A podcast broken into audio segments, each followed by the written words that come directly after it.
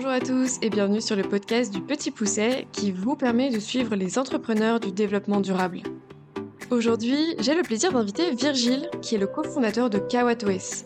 KawatOS, c'est une solution de café en entreprise qui est à la fois positive pour vos pupilles, pour votre budget, mais surtout pour la planète. Virgile et ses associés ont démarré leur aventure en installant un food truck, ou plutôt un coffee truck, à la Défense. Ils ont ensuite vendu leur café en haut de la Tour Eiffel et ils ont continué leur activité en proposant des solutions pour les entreprises. Comme tous les entrepreneurs, ils ont surmonté des galères, et notamment un certain nombre de refus administratifs pour l'installation de leur coffee truck, euh, les galères du Covid, etc. Bref, un vrai parcours d'un entrepreneur guidé par sa passion du café. Chez KawatOS, ils se sont entourés des meilleurs partenaires pour leur proposer un café à la fois responsable et délicieux. Virgile est passionné par le café et vous le comprendrez très vite à travers cet épisode. Il nous raconte d'où vient le café, comment est-ce qu'il est arrivé en Europe, ses techniques de torréfaction, ses saveurs, mais aussi l'histoire d'un projet rentable et en croissance. Mais je ne vous en dis pas plus et je vous laisse découvrir KawatOS à travers mon échange avec Virgile. Bonjour Virgile, merci euh, de m'accueillir dans tes, dans tes locaux, euh, dans le cinquième, vous y êtes pas trop mal. Est-ce que tu peux nous parler de toi, de ton parcours et qu'est-ce qui t'a amené à, lancer KawatOS Bien sûr. Alors, bah, salut Valentine, merci beaucoup euh, à toi pour euh, cette interview. Donc, je m'appelle Virgile, je suis cofondateur euh, de KawatOS, donc une société spécialisée dans les solutions café durables pour les entreprises. Euh, mon parcours, euh, pour commencer, bah écoute, j'ai travaillé moi dans l'hôtellerie de luxe. Euh, je travaillais au room service, donc c'est-à-dire que je m'occupais de la restauration en chambre et de tous les tous les besoins d'une clientèle haut de gamme internationale.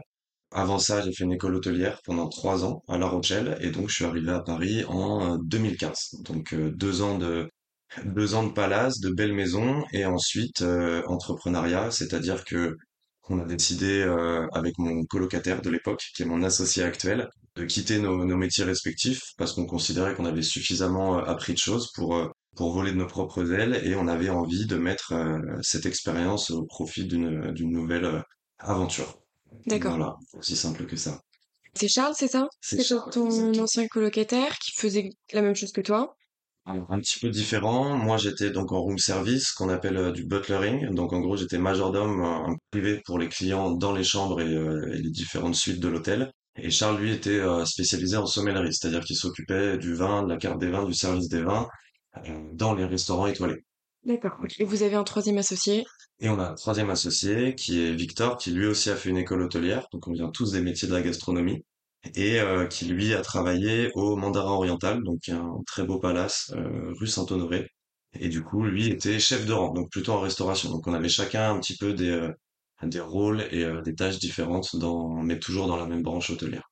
Et qu'est-ce qui vous a amené à trouver cette idée de KawatOS Comment elle est née? Alors l'idée est plutôt marrante. Donc comme je t'ai dit, moi je faisais mes études sur La Rochelle, euh, donc j'habitais déjà Paris. Et du coup, je retournais à La Rochelle pour voir des amis d'école, etc. Et donc j'étais, j'attendais un covoiturage, pour être tout à fait exact avec toi, dans la ville de Rennes. Donc moi je suis breton de base, du coup j'ai vécu longtemps à Rennes. Ok.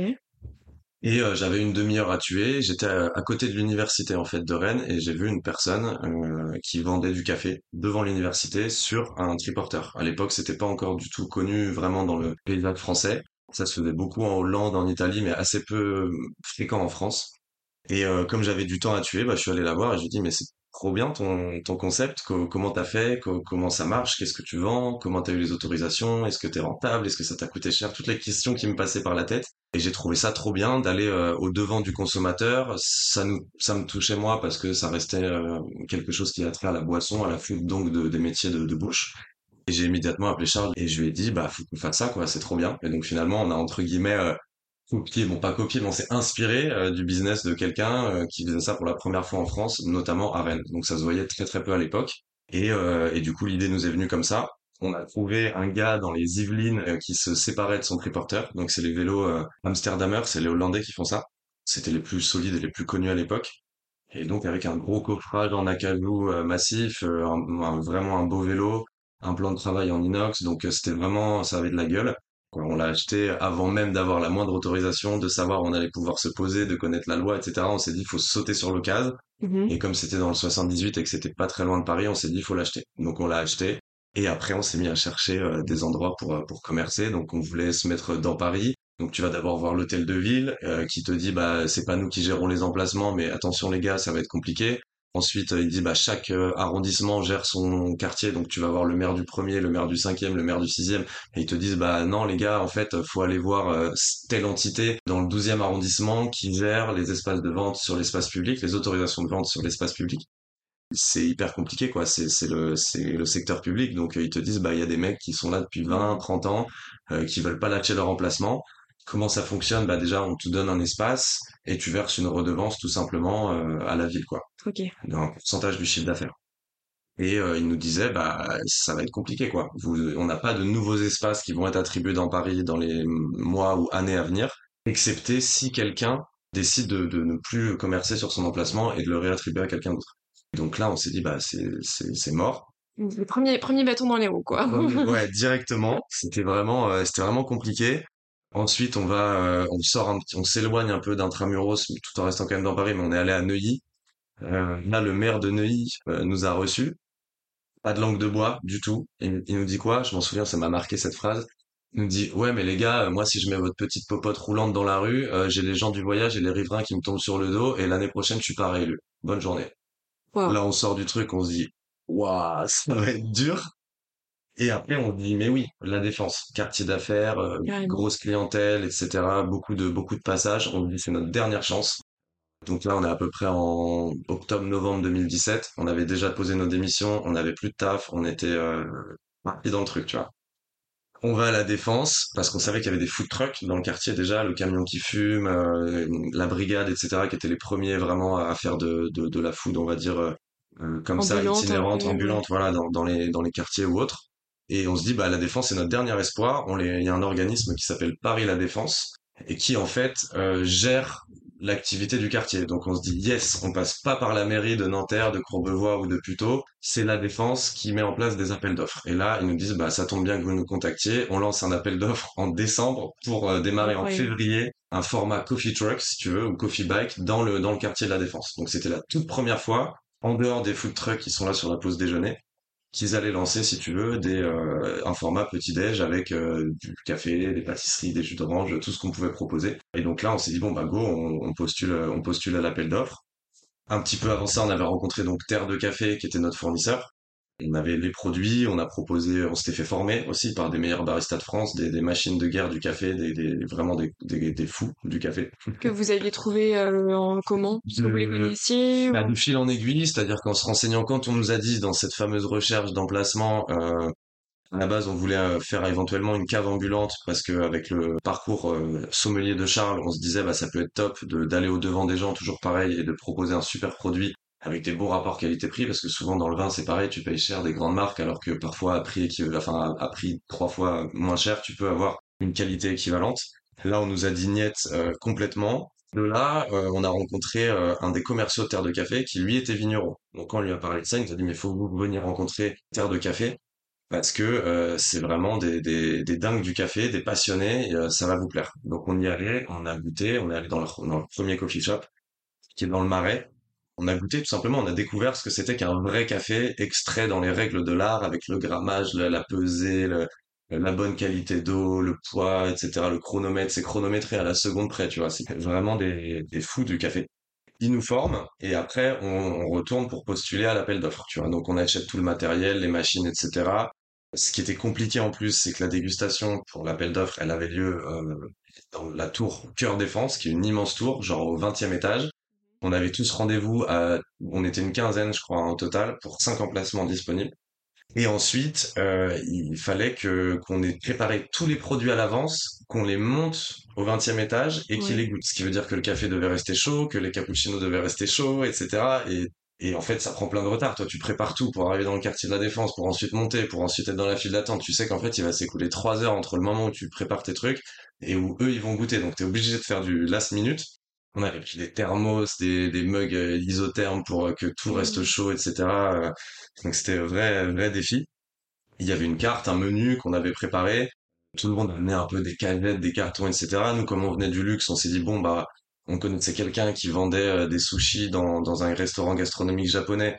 Du coup, on lui a emprunté les grosses caisses, tu sais, noires en polystyrène, un peu élégantes, que tu utilises pour la conservation. on avait fait tout un setup à l'intérieur avec le petit menu, etc. Donc on avait déjà un emballage, un premier, ce qu'on voulait donner vraiment, c'était le wow effect, ce qu'on avait appris justement un peu dans, dans nos métiers de luxe, c'est-à-dire dès la première impression que euh, on saisisse la, la, personne qui va euh, qui va goûter, déguster, tester. Donc ça déjà c'était réussi.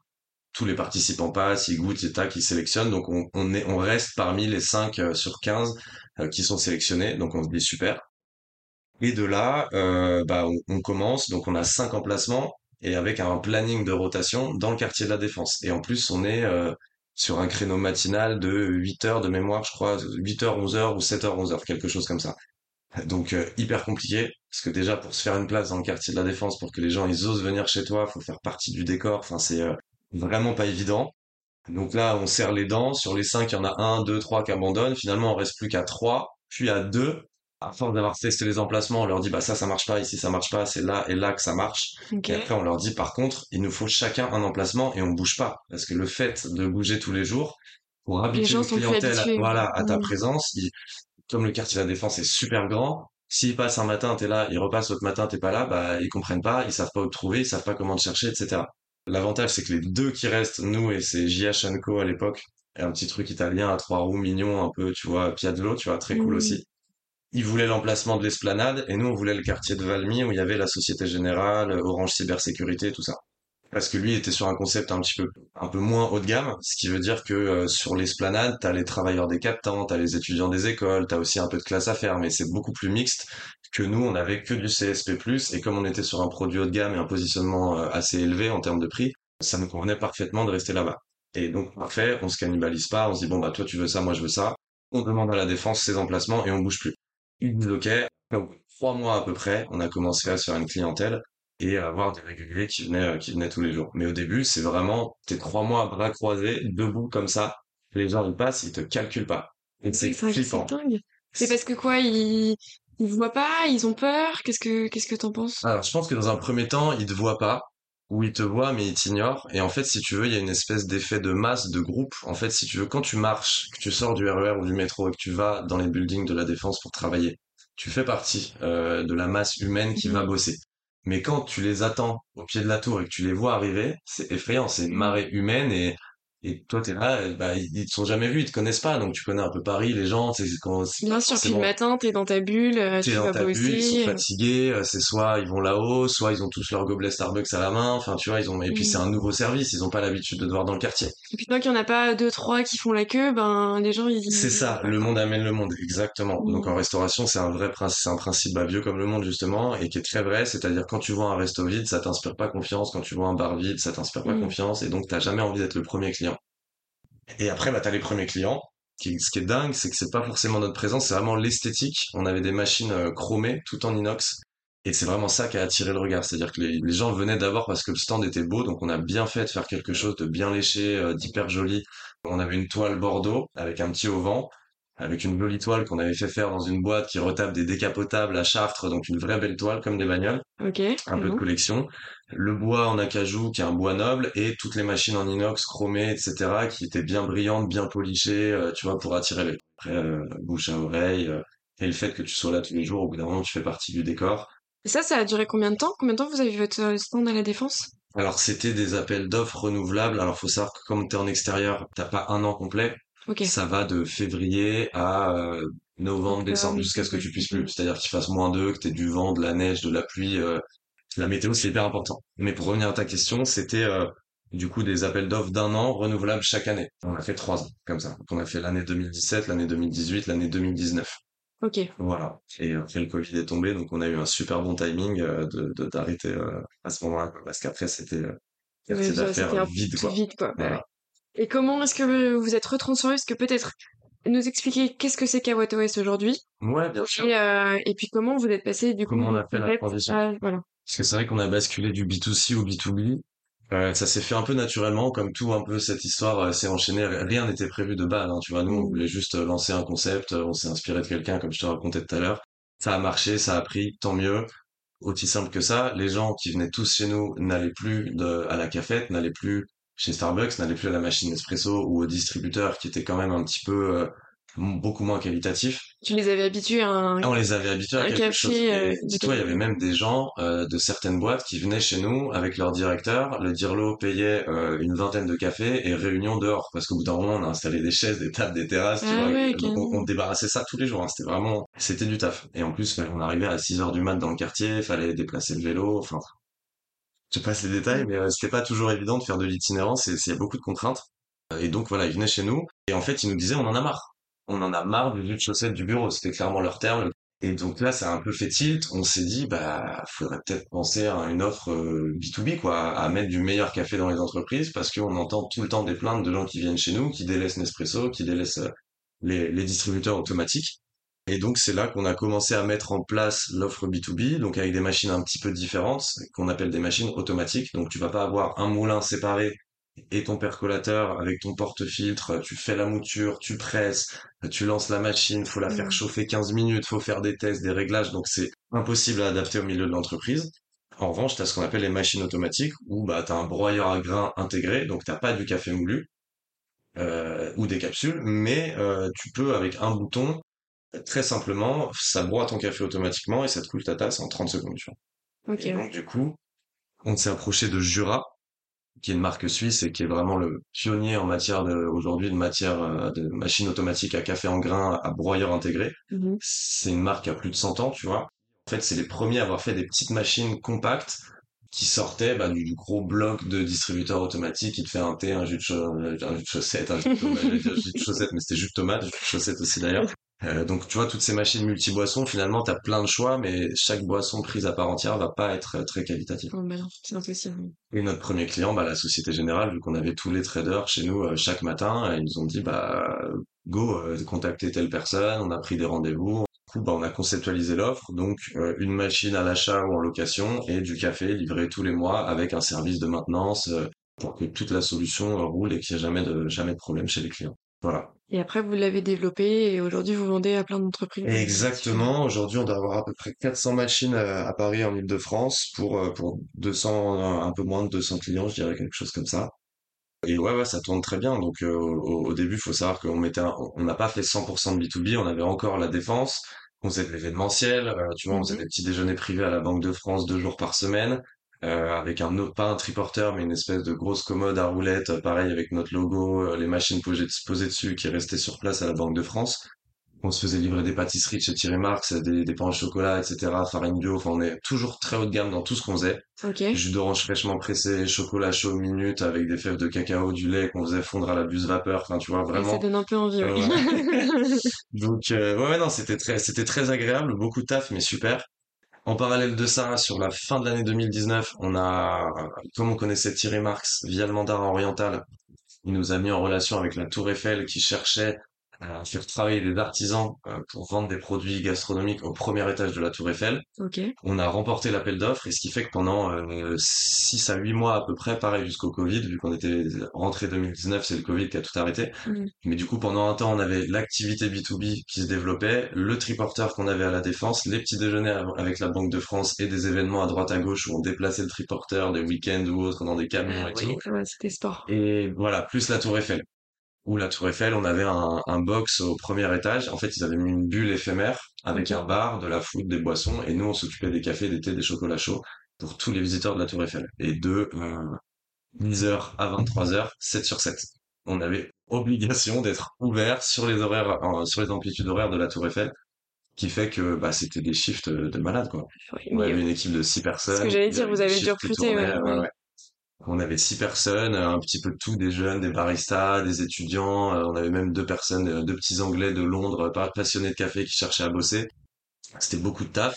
Et au bout d'un moment, on s'est dit bon les gars, c'est on n'arrive plus à gérer en même temps. Donc on a décidé euh, de pas renouveler du coup le triporteur, Ok. de finir euh, notre appel d'offres à la Tour Eiffel euh, parce qu'il fallait aller au bout et que c'était une aventure merveilleuse de pouvoir vendre Bah son ouais, café de la Tour. Eiffel. C'était Tous les même matins, tu montes à la Tour Eiffel pour aller bosser, Voilà, quoi. je suis jamais allé en tant que visiteur. J'ai jamais pris le vrai ascenseur. Ça fait huit ans que j'habite à Paris. Mmh. Je suis jamais monté dans la tour en tant que touriste. Mais là, ouais, pendant six mois, tous les jours, je prenais le mont de charge euh, avec les employés de la Tour Eiffel, la technique, euh, euh, les employés du Jules Verne, les sommeliers, le, les- le chef euh, Frédéric Anton. Tu vois tous les, tu croisais tout le monde. Tu vois tout, vraiment tout le staff de la Tour Eiffel. Ah ouais, c'est énorme. Et une consécration incroyable de, de dire une fierté incroyable de dire je, je vends mon produit sur la Tour Eiffel. C'est juste euh, ouf. Ouais, bah c'est génial d'avoir commencé comme ça. Et donc aujourd'hui, la partie B2C, vous l'avez complètement abandonnée? Alors effectivement, on n'en fait plus du tout. Euh, on n'en fait plus du tout et euh, on va y revenir probablement dans l'année 2024. Euh, d'une part parce qu'il y a un marché énorme qui se développe parce que les, particuliers délaissent donc il y a, y a le bureau mais aussi chez eux les machines à dosette, à capsule ou alors le café filtre etc. Ils, ils s'achètent beaucoup d'entre eux s'achètent maintenant des machines automatiques en grains donc euh, pas pas des machines professionnelles mais des, des plus petits volumes plus pardon plus réduites et, euh, et donc se fournissent en grains. Donc euh, on a énormément de demandes de la part d'anciens clients du triporteur, de nos clients B2B en entreprise, parce que tu peux faire du B2B2C. Euh, Oui. c'est-à-dire que bah, ils aiment tes cafés au bureau, donc ils te disent bah, est-ce que vous vendez pas pour nous à la maison? Et à chaque fois on leur dit ah bah pas encore, pas encore, pas encore, Mmh. désolé, tu vois. Et tu sens qu'il y a une demande euh, quand il y a même. une vraie demande et il y a... Et donc aujourd'hui, la partie B2C, vous l'avez complètement abandonnée? Alors effectivement, on n'en fait plus du tout. Et euh, on va y revenir, probablement dans l'année 2024. Euh, d'une part parce qu'il y a un marché énorme euh, qui se développe parce que les, particuliers délaissent, donc il y a, le bureau, mais aussi chez eux les machines à dosette, à capsule, ou alors le café filtre, etc. Beaucoup d'entre eux s'achètent maintenant des machines automatiques en grains, donc pas des machines professionnelles, mais des, plus petits volumes, et, et donc se fournissent en grains. Donc euh, on a énormément de demandes de la part d'anciens clients euh, du triporteur, de nos clients B2B en entreprise, parce que tu peux faire du B2B2C, Oui. euh, C'est-à-dire que bah ils aiment tes cafés au bureau, donc ils te disent bah est-ce que vous vendez pas pour nous à la maison? Et à chaque fois on leur dit ah bah pas encore, pas encore, pas encore, Mmh. désolé, tu vois. Euh, sens qu'il y a une demande euh, quand il y a même. une vraie demande et il y a un vrai marché. J'avais fait une petite étude de, de marché quand j'ai, mais bon ça date un peu aujourd'hui, mais c'était pendant le Covid, du coup j'étais enfermé chez ma mère en Bretagne, j'avais que du temps à tuer. Comme on était encore en train de développer même à distance euh, le- la clientèle B2B, j'avais fait une petite étude de marché pour voir un peu où ça en était aussi sur le B2C et en 2020, 2019, il y a eu 600 000 machines à café en grains qui ont été achetées par les Français. Chez. Darty, chez Boulanger, la Fnac, euh, tu vois partout où ça se vend, Euh, ce qui est assez énorme. Et je pense qu'aujourd'hui, bah tu vois, quatre ans plus tard, la, la proportion a dû encore augmenter et euh, tout le monde, enfin tout le monde peut-être pas, il y a encore beaucoup beaucoup de capsules chez les particuliers, Mmh. t'as même du lyophilisé, hein, bon ça se fait quand même moins. Du coup, ouais, ouais, il y a un vrai marché et qui est encore en plein essor, qui se développe énormément. Ouais, ok. Et ce que tu m'expliquais en off tout à l'heure, c'est que tu ne vendais pas le même café euh, à la Défense, euh, surtout avec le triporteur, que aujourd'hui à tes clients B2B. Alors, ça Mm. reste, euh, comme je te disais, du, du café de spécialité, donc on est quand même dans, dans un, dans un café très haut de gamme par Ouais, rapport à ce qui se fait. ok. Mais c'est vrai qu'à la Défense, euh, étant donné qu'on revendait le café non pas au kilo, mais à la tasse, à l'expresso, au longo, etc., on pouvait se permettre de mettre des cafés beaucoup plus chers. Aujourd'hui, en entreprise, c'est impossible de vendre un café à 60, 80, 100 euros le kilo. Euh, On pouvait se permettre d'être rentable avec euh, un expresso à 2 euros, parce qu'avec un kilo, tu fais euh, 100 tasses. Donc, euh, 100 tasses à 2 euros, 200 euros, tu peux acheter un café à 100 euros. C'est tout Mm. à fait viable. En entreprise, c'est différent parce qu'ils ont tous un budget qu'il faut pas dépasser, donc on leur met la meilleure qualité possible dans leur budget. Donc c'est-à-dire qu'on est vraiment sur un- une notion de rapport qualité-prix. C'est ça que les clients cherchent. Et, euh, je pense que c'est ce qu'on renvoie, puisque en ce moment, comme je te l'ai dit tout à l'heure en off, on interroge beaucoup de clients à nous, et ce qui les, ce qui les séduit vraiment, c'est que justement, on a ce rapport qualité-prix. C'est ce pourquoi, entre autres, ils ont euh, signé avec nous et travaillé avec nous. Et en face, tu des concurrents aussi qui cassent les prix, euh, soit par choix de stratégie de pénétration, soit par choix de, de rentabilité, euh, parce qu'ils font des volumes énormes et que du coup ils peuvent se permettre de, de casser les prix. Euh, et donc, bah, nous, on est sur un positionnement différent. Comme on le disait tout à l'heure, si tu cherches uniquement un prix, tu vas pas venir chez KWS. Voilà. Et euh, aussi, psychologiquement parlant, tu sais très bien que dans un prix très bas, tu n'auras pas une extrême qualité. Et, euh, et où, où est-ce que votre café est produit? Qui est le producteur justement? Comment vous le contrôlez? Alors, les producteurs, faut, petite info, faut que tu saches que euh, partout dans le monde. Alors déjà, le café vient de l'hémisphère sud. Ok. Donc, Asie du Sud-Est, Afrique, Amérique latine et. Amérique centrale aussi. C'est un produit tropical, donc ça, ça se développe techniquement partout entre les deux tropiques. Euh, t'as le bon climat pour ça si tu veux, euh, des saisons marquées, euh, beaucoup d'humidité, des saisons sèches, etc. Donc c'est le climat qu'il adore. Nous, nos cafés, ils viennent pas d'un seul producteur, parce que déjà la la moyenne en fait, si tu veux, des, des tailles des exploitations de café est d'à peu près un hectare. Donc c'est pas très grand dans l'agriculture, ce qui fait que euh, ils se rassemblent très souvent en coopérative, produisent leurs récoltes ensemble et les vendent ensemble. Donc tu as effectivement des fois euh, des agriculteurs uniques qui travaillent tout seuls et à qui tu achètes la récolte, mais la plupart du temps, ils- c'est des coopératives. Euh, d'où il vient, nous, la plupart euh, de... Déjà, on a une gamme assez réduite, on a quatre cafés différents, c'est complémentaire, donc on... comme une carte de restaurant toujours, tu vois, on garde la, la métaphore filée de la, de la restauration. Quand tu as une carte immense, t'es perdu, tu sais pas quoi prendre. Donc nous, on a fait le choix pour nos clients d'avoir que quatre cafés, mais qui sont tous très différents et très complémentaires. Si t'aimes pas celui-là, je sais que tu vas aimer celui-là, etc. d'accord, ok. Et C'est euh, une sélection que vous, vous avez c'est une fait. sélection euh, qu'on a faite. Sur le triporteur, on en vendait 20 différents, tu vois. 20, 20 cafés, 20 origines hmm, différentes. Euh, là, on en a mis que quatre justement pour ce côté, pour pas perdre trop les, les gens, ouais. trop les de choix euh, quand tu n'y Exactement, connais rien, euh, c'est exactement. compliqué. Et, et donc majoritairement, nous, on vend un petit peu de café d'Asie, qui est dans un de nos blends qui va venir d'Inde, du coup. Sur l'Afrique, on va être essentiellement sur de l'Éthiopie. Il faut savoir que l'Éthiopie, c'est le avant que le café soit exporté et planté partout dans le monde, dans les pays tropicaux, comme je te le décrivais, c'est là-bas qu'il qu'il existait. Donc ça remonte au 12-13e siècle, les Français, les Hollandais. euh, Si tu veux, on a, quand on a découvert le café en Europe, on a pris des grains et on allait les envoyer dans différentes colonies. C'est comme ça que t'en as retrouvé au Vietnam, c'est comme ça que t'en as retrouvé euh, à l'île de la Réunion. De l'île de la Réunion, c'est arrivé en Guinée, puis au Brésil, puis tu vois. Hmm, Donc c'est comme ça, vraiment, ça a été exporté, planté. Voilà. Donc beaucoup d'Éthiopie parce que c'est très bon et Brésil. Brésil euh, énormément parce que c'est le plus gros pays producteur d'arabica au monde. Voilà. Et après t'as un peu d'Amérique latine, Nicaragua, Honduras, Salvador. euh, Voilà, c'est on a sept huit pays différents qui composent nos quatre blends. Voilà. D'accord. Et vous les visitez de temps en temps? Vous les connaissez personnellement? Comment comment ça, ça- vous gérez ce maillon? euh? Alors ça, c'est euh, on travaille avec notre importateur essentiellement qui s'appelle Belco. T'as différents types d'importateurs. T'en as qui vont faire une traçabilité hyper poussée. T'en as qui vont être euh, plus ou moins transparents et t'en as qui vont pas du tout euh, être transparents et qui vont au contraire euh, tenir à la gorge, si tu me permets l'expression, un peu les producteurs en leur achetant toute leur récolte à bas prix au prix du marché. parce que C'est un produit boursier en Hmm, gros. Donc on va dire bah, le prix de la bourse c'est ça. Je t'achète ça, t'as pas le choix. Voilà. Donc il y a plusieurs, plusieurs types d'importateurs. Nous, on a choisi de bosser avec celui-ci parce que c'est pas seulement du négoce et du trading, c'est du contrôle qualité. Tu as des ingénieurs agronomes, tu as des cahiers des charges très précis. Ils travaillent de concert avec les producteurs. Donc, tu vas aller sourcer une plantation. Euh, le producteur va décider ou non de travailler avec toi. Toi, tu vas décider ou non de travailler avec lui en fonction de sa qualité, de sa manière de travailler, euh, de la durabilité de la plantation, etc.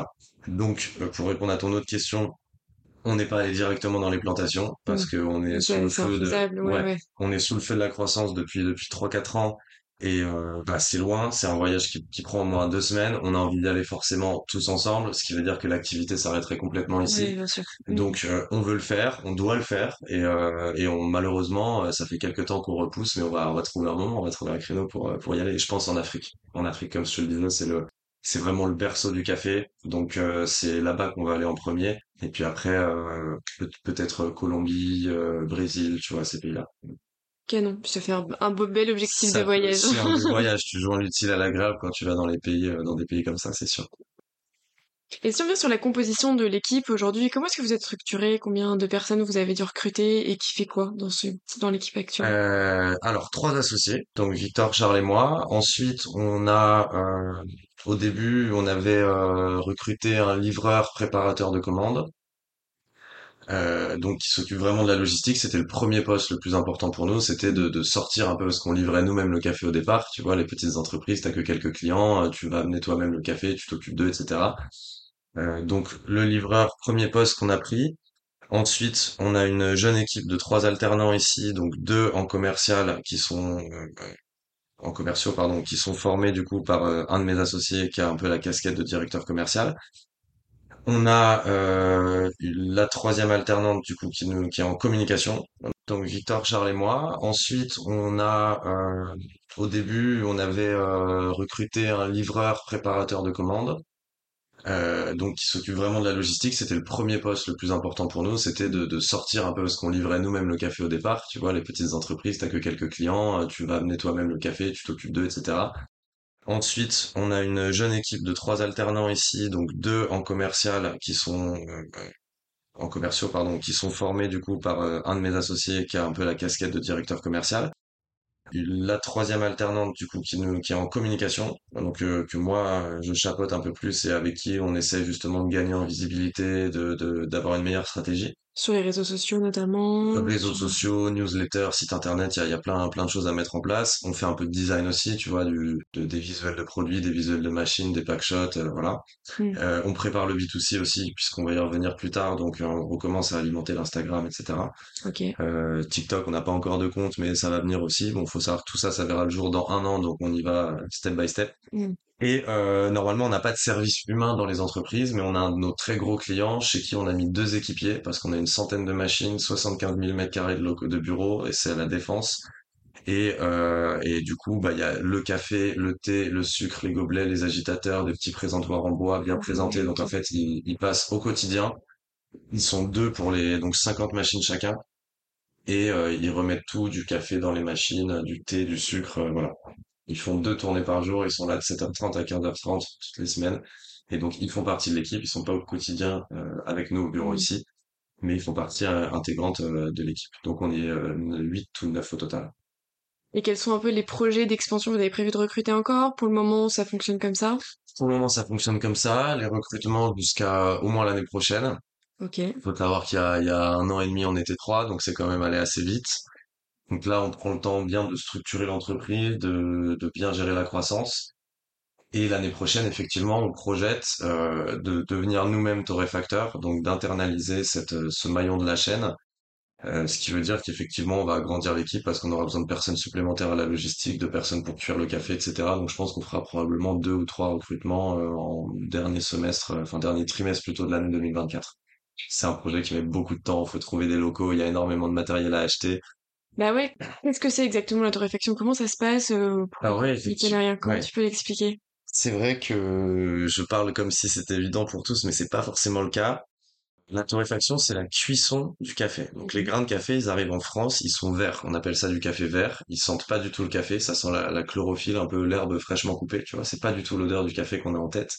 Donc le café euh, est conditionné dans des gros sacs en toile de jute de 50 à 60 kilos et euh, on importe autant de sacs euh, dont on a besoin. Ensuite, on les cuit dans une grosse machine, enfin plus ou moins grosse machine, tout dépend du, du volume que tu as besoin de cuire. Donc faut imaginer comme une espèce de four finalement pour cuire le café euh, qui va envoyer de la chaleur tournante autour des grains pour le cuire, selon les méthodes, entre euh, ça peut varier entre 10, 15, 20, des fois 30 minutes selon la méthode euh, de cuisson que tu choisis, comme un Mhm. peu la nourriture, hein. Ça peut être euh, un truc snacké à la poêle, aller-retour, une petite escalope de dinde, tu vois, ou alors un truc euh, basse température, euh, style bœuf bourguignon, euh, ce genre de choses, tu vois, qui va cuire très longtemps. Donc la cuisson euh, se fait dans ce torréfacteur et la personne qui cuit le café s'appelle également le torréfacteur. Donc ça aussi, ça met un peu la confusion dans la tête des gens. On appelle un torréfacteur la personne qui cuit et la machine qui sert à cuire le café. Voilà, tout simplement. Et donc euh, une fois que le café euh, est, est torréfié, il sort euh, chaud de la machine dans une espèce de de grosse cuve avec une hélice à l'intérieur qui va le remuer et le refroidir. D'accord. Et ensuite, il est conditionné.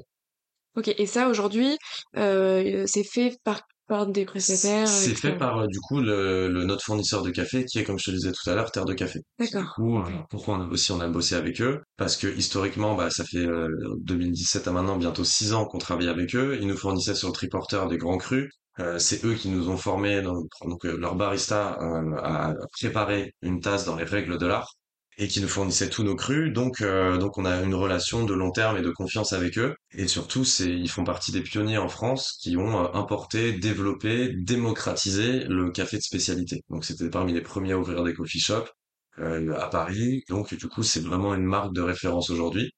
Nous, notre rôle, c'est pareil en tant qu'ancien des palaces, c'est de garantir finalement le meilleur produit et la meilleure qualité de service à nos clients. Donc pour faire ça, on s'entoure forcément des meilleurs.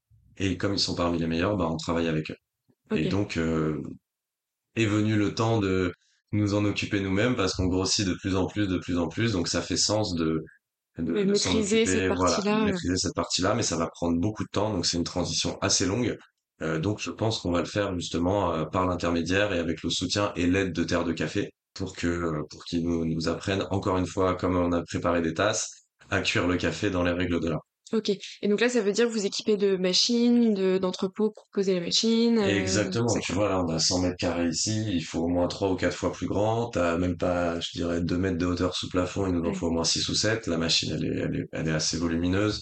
Euh, elle va avoir besoin d'un gros tuyau d'extraction qui va jusqu'à l'extérieur. Ensuite, pour stocker, stocker ton café et tes machines, t'as besoin d'étagères beaucoup plus hautes. Il faut un donc de chariots élévateurs, de transpalettes, et etc., etc. Donc c'est vraiment, le produit va rester 100% artisanal, avec le même sourcing, la même qualité. Ça, on n'en on n'en démord pas, on l'a toujours fait depuis le début, même depuis l'inflation d'ailleurs, parce que les cafés ont explosé en termes de prix depuis un an ou deux.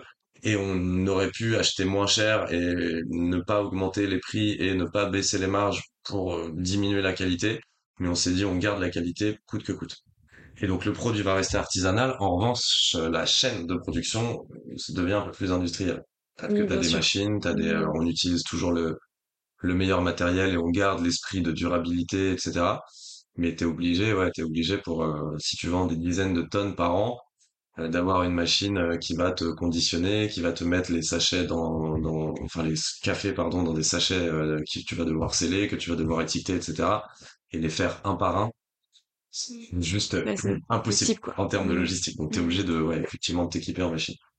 Et euh, qu'est-ce qui différencie donc un bon café d'un mauvais café pour toi? Ça, c'est une très bonne question. Elle est jamais, euh, c'est jamais évident d'y répondre. Euh, je réponds tout le temps, moi, que déjà, il n'y a pas de, mo- de bon ou de mauvais café. C'est plutôt le café comme on, comme on aime le boire ou comme on a l'habitude de le boire. Effectivement, c'est discutable dans le sens où tu as toujours euh, des degrés de qualité qui sont différents. Mais j'ai envie de te dire, déjà, en premier lieu, le bon café, c'est celui qui va te plaire. Après, si t'aimes ce qu'on appelle un mauvais café, libre à toi, tu vois. Euh, mais ce qui va définir vraiment un bon café, bah, c'est tout, tout le travail qui est, qui est fait dans les plantations. Le café de spécialité, c'est une chaîne. C'est le, producteur, l'importateur, le torréfacteur et nous, revendeurs ou prestataires de services.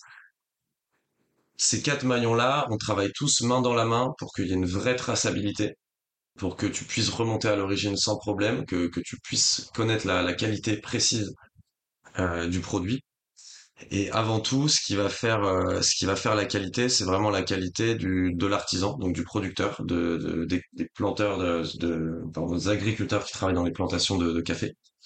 Euh, le terroir, comme la vigne, tu prends, c'est exactement comme un vigneron. C'est vraiment la qualité du sol qui va te faire un grand café et comment le, la personne qui, qui cultive va exploiter son terroir. Le terroir, c'est pas juste la terre, c'est la nature, l'environnement, euh, le sol, la terre incluant l'humain qui la travaille. Ce qu'on appelle le terroir en France, que tu prennes les fromages, les AOP, les vins, les, les produits du terroir.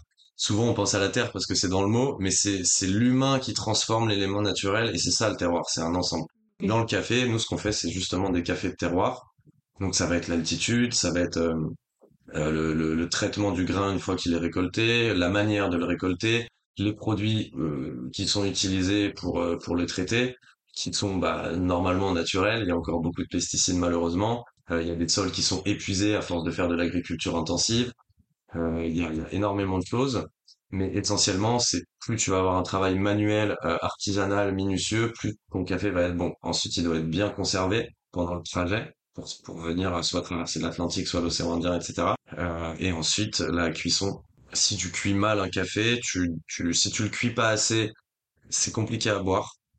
Euh, Ça fait, ça fait un goût très amer, très acide. C'est l'inverse. Les cafés trop peu cuits sont trop acides. Donc c'est ce que font par exemple les, les pays scandinaves ou les pays du Nord. Donc tu prends le Danemark, la Suède, etc.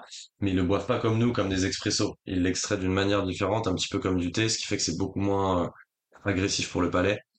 Euh, donc les cafés trop peu torréfiés sont trop acides et les cafés trop torréfiés sont brûlés. Ils donnent un côté euh, astringent, râpeux dans la bouche qui est hyper désagréable. Et qu'on retrouve en Qu'on Italie. euh, retrouve en comme- Italie, comme je disais tout à l'heure. Donc pareil, en fait, chaque pays a un peu sa manière de cuire le café. Les Italiens, ils le, ils le brûlent un peu trop. Les pays du, du Nord, ils vont un peu moins le cuire.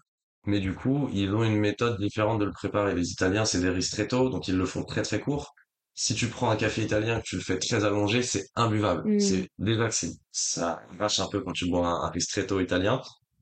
Et surtout, ils mettent du sucre, euh, tu vois. Et donc, c'est chacun, chacun sa méthode de préparer. Nous, en France, on est sur un- une cuisson qui est intermédiaire. Pas trop cuite, pas autant cuite que les Italiens, mais beaucoup plus cuite quand même et caramélisée que, euh, Que les que Suédois. les et- Suédois ou que les pays euh, baltiques. On appelle ça un peu la French roast, tu vois, genre le- la torréfaction à la française, parce qu'on est un peu intermédiaire entre ces choses-là. Mais on est quand même très influencé par l'Italie, que depuis des années on boit du café euh, italien en France avec des cuissons italiennes et des machines italiennes. Mais la différence, c'est qu'on a des baristas beaucoup moins bien formés qu'en Italie, parce que là-bas c'est une vraie religion, c'est une vraie culture. Euh, c'est hyper important. Tu peux avoir la meilleure machine du monde et le meilleur café du monde, mais si tu, si t'as- la personne ne sait pas préparer un café, c'est foutu. Ça marche pas. Ça sert à rien. Exactement. Comme les bons produits et le bon chef en cuisine, s'il n'y a pas la bonne recette, ça va juste être un plat basique, euh, un peu raté si tu sais pas cuisiner, quoi. Et euh, je reviens sur le fait que vous voulez internaliser la torréfaction. Ouais, J'imagine qu'il faut de l'investissement pour ça. exactement. Donc ma question de fond, c'est comment euh, au début vous avez financé? Et alors, parce que tu l'as déjà plus ou moins dit, euh, ça semble être un peu vous qui Ouais. vous êtes débrouillé. Et aujourd'hui, surtout, comment est-ce que vous allez financer la suite? Ok, alors au début, oui. Euh, on a posé notre démission sur un coup de tête, on a acheté le triporteur, on a mis euh, 5000 euros chacun de notre poche, donc on a démarré le business avec 10 000 euros. On a fait un petit peu d'emprunt euh, pendant le pour sortir du Covid parce que la trésorerie a fondu à vitesse grand V. On a été fermé quasiment un an et demi, donc euh, on s'est dit bon bah si on veut tenir le, temps nécessaire, on a fait un peu de prêt garanti par l'État et un petit peu de prêt rebond auprès de la BPI. Euh, mais vraiment pas grand-chose euh, au regard du chiffre d'affaires qu'on avait en face. On a toujours essayé de limiter notre dépendance à soit un investisseur, soit une quelconque institution financière, même si pour se développer, tu as nécessairement besoin de fonds. Donc au bout d'un moment, l'endettement, c'est pas quelque chose non plus de grave et c'est même nécessaire. C'est-à-dire qu'au début, quand tu es jeune et que tu commences, tu te dis emprunter des grosses sommes, ça fait peur parce qu'après je vais devoir les rembourser, comment je vais les rembourser, ça te met de la pression. Mais finalement, tu en as besoin pour la croissance, donc obligatoire. En revanche, voilà, on a toujours été en fonds propres. Euh, comme on est trois maintenant et à, se répartir euh, le capital de la société et qu'on n'est pas un, step de démarrage, on l'a déjà fait depuis longtemps. Euh, on n'a aucun intérêt aujourd'hui à diluer ou à aller lever des fonds, donc on va plutôt se rapprocher des banques, du crédit bancaire, des prêts d'innovation, etc. pour, euh, Et rester pour indépendant aussi vous. rester indépendant, voilà, et pour le, pour le développement de la société. Et donc pour ce fameux investissement, on va avoir besoin, alors j'ai pas les chiffres exacts, mais de certainement plusieurs centaines de milliers d'euros. Et donc là, on est en train actuellement de, de chercher des financements. Donc euh, ça passe par euh, étudier euh, tous les chiffres de l'année écoulée, euh, monter un dossier, un prévisionnel, euh, chiffrer exactement au centime près tout ce dont tu vas avoir besoin pour, euh, pour créer cette chaîne de valeur. Et après, bah, euh, on va aller euh, demander de l'argent en espérant qu'ils disent oui. Ok, mais écoute, je pense qu'on arrive à la fin. Moi, j'ai deux, trois questions pour terminer. Quelles sont, selon toi, les deux ou trois qualités nécessaires pour être un bon entrepreneur? La première, je dirais la passion.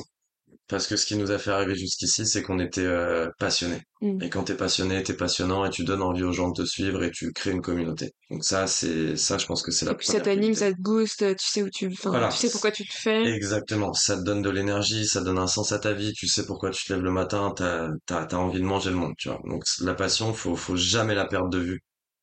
Si ton objectif principal c'est juste de gagner de l'argent, au bout d'un moment ça va coincer parce Mhm. que euh, ça se ressent, parce que tu tu sais que t'es là que pour du business, alors que si t'es passionné, alors faut être malin, faut savoir monétiser sa passion aussi, hein, qu'on Mhm. s'entende. Mais vraiment euh, rester passionné d'abord et c'est ça qui fait que tu vas continuer d'avoir envie de travailler et donc du coup de donner envie aux gens, aux clients, aux prestataires, aux fournisseurs de travailler avec toi.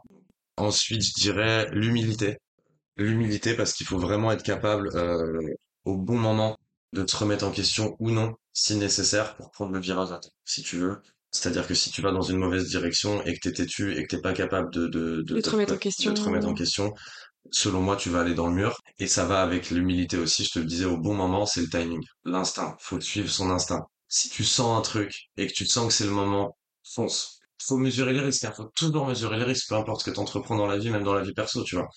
Mais si tu sens un truc de dingue, que t'as mesuré les risques, que au fond de toi, tu te dis, mais il faut y aller, fonce. Je le recommanderais à n'importe qui. Et on en a eu des galères. hein. On en a eu des galères. On a mis deux ans à verser les premiers salaires. On a traversé le Covid. Vous avez eu des refus administratifs on a eu des euh, refus administratifs. On a fait les choses à l'envers. On a galéré, etc. Et, et au final, alors sur le moment, c'est jamais facile. Donc faut, faut être courageux aussi, je dirais, en, en, en dernier, en dernier point. Il faut être courageux, mais si t'as cette passion et cet instinct, le courage y suit et tu te dis, bon, n'importe quel entrepreneur qui démarre, que ça soit une start-up avec des fonds ou que tu partes de rien comme nous, t'as toujours un risque et t'as toujours des débuts qui sont difficiles. C'est même si t'as des millions d'euros sur ton compte, t'as des investisseurs, t'as de la pression, faut signer des clients, tu vas peut-être pas être rentable ou pas tout de suite, etc. Et même si c'est toi-même qui as mis les fonds, bah, tu te dis bah peut-être que ça va pas marcher. Et, au début c'est pas facile et donc faut avoir vraiment aussi le le, courage de d'attendre ce, ce laps de temps d'un an, deux ans, trois ans, en général trois ans, qui fait qu'après tu vas récolter le fruit de tes efforts. C'est-à-dire tu plantes la graine et un beau jour tu vas manger des fruits. Tu, tu mm. plantes un pommier, tu sais très bien que tu vas pas manger des pommes tout de suite. C'est un peu pareil, tu vois. Et donc un peu de patience aussi. la patience. la patience, ça joue beaucoup. Mais effectivement, il y a beaucoup d'entrepreneurs qui euh, qui baissent les bras peut-être qui baissent les bras un peu rapidement et à contrario, si au bout de 3, 4, 5 ans ça marche pas, faut aussi du coup se remettre en question et se dire que peut-être s'il y a un problème avec l'idée, le business ou le, la voie choisie quoi. Mmh. Voilà. Est-ce que tu as un entrepreneur justement peut-être passionné, que tu admires, que tu aimes bien et que tu aimerais euh, nous partager ici? Ça c'est une bonne question. Alors, je sais pas si c'est un entrepreneur, mais moi j'aime bien euh, Jean-Marc Jancovici, tu vois, qui travaille mmh. pour Carbone 4. Enfin, il me semble que c'est sa société. Je sais pas si j'ai des bêtises, mais j'aime bien cette personne parce que c'est un mec qui fait trembler le CAC 40. C'est un gars qui, euh, il est ingénieur, il est intelligent, il est capable de savoir ce que c'est que de la vraie écologie et de le prouver par A plus B euh, avec de la documentation, des, des, des enquêtes, euh, des, des, chiffres qui sont officiels. Et ce mec-là m'impressionne toujours parce que et les grands groupes, donc les lobbies financiers, sont capables de l'écouter parce que il a des arguments, des preuves à l'appui et que surtout il est là certes pour démonter des idées reçues, mais surtout pour proposer des vraies solutions. sachant qu'aujourd'hui il n'y a pas une seule vraie solution où il n'y a pas la bonne solution, il y a juste des solutions meilleures ou non que d'autres. Tu vois ce que je veux dire? On peut pas mathématiquement sauver la planète, euh, c'est soit le charbon, euh, soit le nucléaire, soit le solaire, etc. Mais dans tous les cas, les trois choses ont un impact, quoi qu'il arrive. Et euh, donc à la fois, il, fait bouger les, les, lignes sur, sur des gros lobbies financiers, et à la fois, il est capable euh, de se faire écouter et d'influencer le gouvernement il vulgarise aussi les choses complexes qu'on n'a pas forcément euh, de facilité à comprendre et, dont on n'a pas forcément tous les tenants et les aboutissants. Et, euh, ça du coup bah ça permet finalement à tout le monde de, pouvoir euh, avoir une opinion sur ce que c'est réellement l'écologie de faire bouger les lignes et à tous les niveaux. Aujourd'hui on en a réellement besoin. Je te donne un exemple. On a eu Carbone 4 un jour au téléphone. On leur a dit on est écologique puisqu'on fait du recyclage, euh, par exemple, de marc de café en entreprise. Ils vont dire, mais vous savez que recycler le marc de café, avec tous les trajets que ça inclut, le marc de carbone, le marc de café, pardon, l'empreinte carbone, etc., le, CO2 qui est dégagé par les camions, plus les centres de tri, etc., pas forcément finalement, vous mieux le jeter à la poubelle, avec tous les autres déchets. Camion électrique. Un mmh. camion électrique, aujourd'hui, si tu l'achètes sur euh, un leasing de 3 ans, 5 ans, vaut mieux rouler au gasoil. Parce mmh. que c'est rentable au bout de 10 ans en termes d'éléments. Ta batterie au lithium, pour extraire un kilo de lithium, faut casser une tonne de roche. Ok. Et donc, toutes les batteries au lithium qui fonctionnent aujourd'hui, il faut vraiment beaucoup, beaucoup d'énergie pour les extraire. Donc, ce qui fait que ton moteur électrique de voiture, il va finalement être moins polluant qu'un véhicule qui roule à l'essence au bout d'une période de 10 ans. Donc, si tu changes de véhicule électrique tous les 3, tous les 5 ans, t'as un pire impact. Tu vois, ça, c'est des exemples. Et euh, eux, ils savent ça. Donc tu peux pas, tu peux pas bullshiter Carbone 4. C'est mmh. impossible. C'est vraiment, euh, ils nous ont impressionnés parce que nous, des fois, tu te penses hyper écologique. Et en fait, tu te trompes complètement parce que t'as pas pensé à tout ce qu'il y a Faut autour. T'as des gens, ils te disent, euh, ouais, euh, ça c'est un t-shirt bio. ok, c'est le coton est bio, mais il est produit au Bangladesh. Tu vois ce que je veux dire? Donc, dans, il y a une notion aussi de de circuit court, de de plein de choses. Faut mesurer les impacts à tous les niveaux en fait, et pas mmh. s'en tenir. Vraiment, je pense qu'aujourd'hui, on, on, dit toujours que le savoir est une arme. Et je pense que la connaissance aujourd'hui, c'est la clé pour faire les choses vraiment bien, c'est-à-dire faut se renseigner. Faut pas euh, croire un tel ou un tel qui t'a dit que, faut pas que, évidemment, que Renault qui vend des bagnoles électriques va jamais te dire le genre d'information que je viens de donner. Parce ah oui, il est biaisé. Exactement. Donc, euh, faut, faut être, euh, faut avoir une pluralité dans les sources d'information. Ça peut être du bouche à oreille, évidemment, mais faut pas prendre que ça. Faut aller dans la presse, faut aller sur des blogs, faut, faut aller dans des institutions, etc. Donc, et après, une fois que tu as tout un tas d'informations, t'essaies de tirer ton épingle du jeu et d'être objectif au maximum et de voir les choses dans leur ensemble. Parce que si t'es la tête dans le guidon, là, tu passes à côté de, de, de la réalité, finalement c'est peut-être un peu clivant hein, de parler de Jean Covici, mais en même temps, c'est on, on, a des convictions chez nous, on, le suit beaucoup euh, avec mes associés. Alors c'est marrant parce qu'on a tous des, des, opinions politiques différentes, on est très complémentaires tous les trois et pourtant on arrive très bien à bosser ensemble. Et euh, comme je t'ai dit, tu vois, c'est quelqu'un qui réunit puisque ce mec-là, on s'accorde tous les trois à dire, malgré nos points de vue différents en termes de, de politique, de vie, etc., de convictions personnelles, que, euh, que c'est c'est bon. Merci beaucoup Virgile euh, pour Avec grand tout plaisir. ton enseignement, c'était hyper euh, hyper intéressant. Ouais, bah, ça t'a plu vraiment Ouais, Je sais pas, ça va me faire plaisir. Non, non, vraiment, c'était passionnant. Et j'espère que nos auditeurs aussi seront passionnés, mais je n'ai pas de doute à propos de ça. Cool, bah écoute, avec plaisir, merci à toi en tout cas.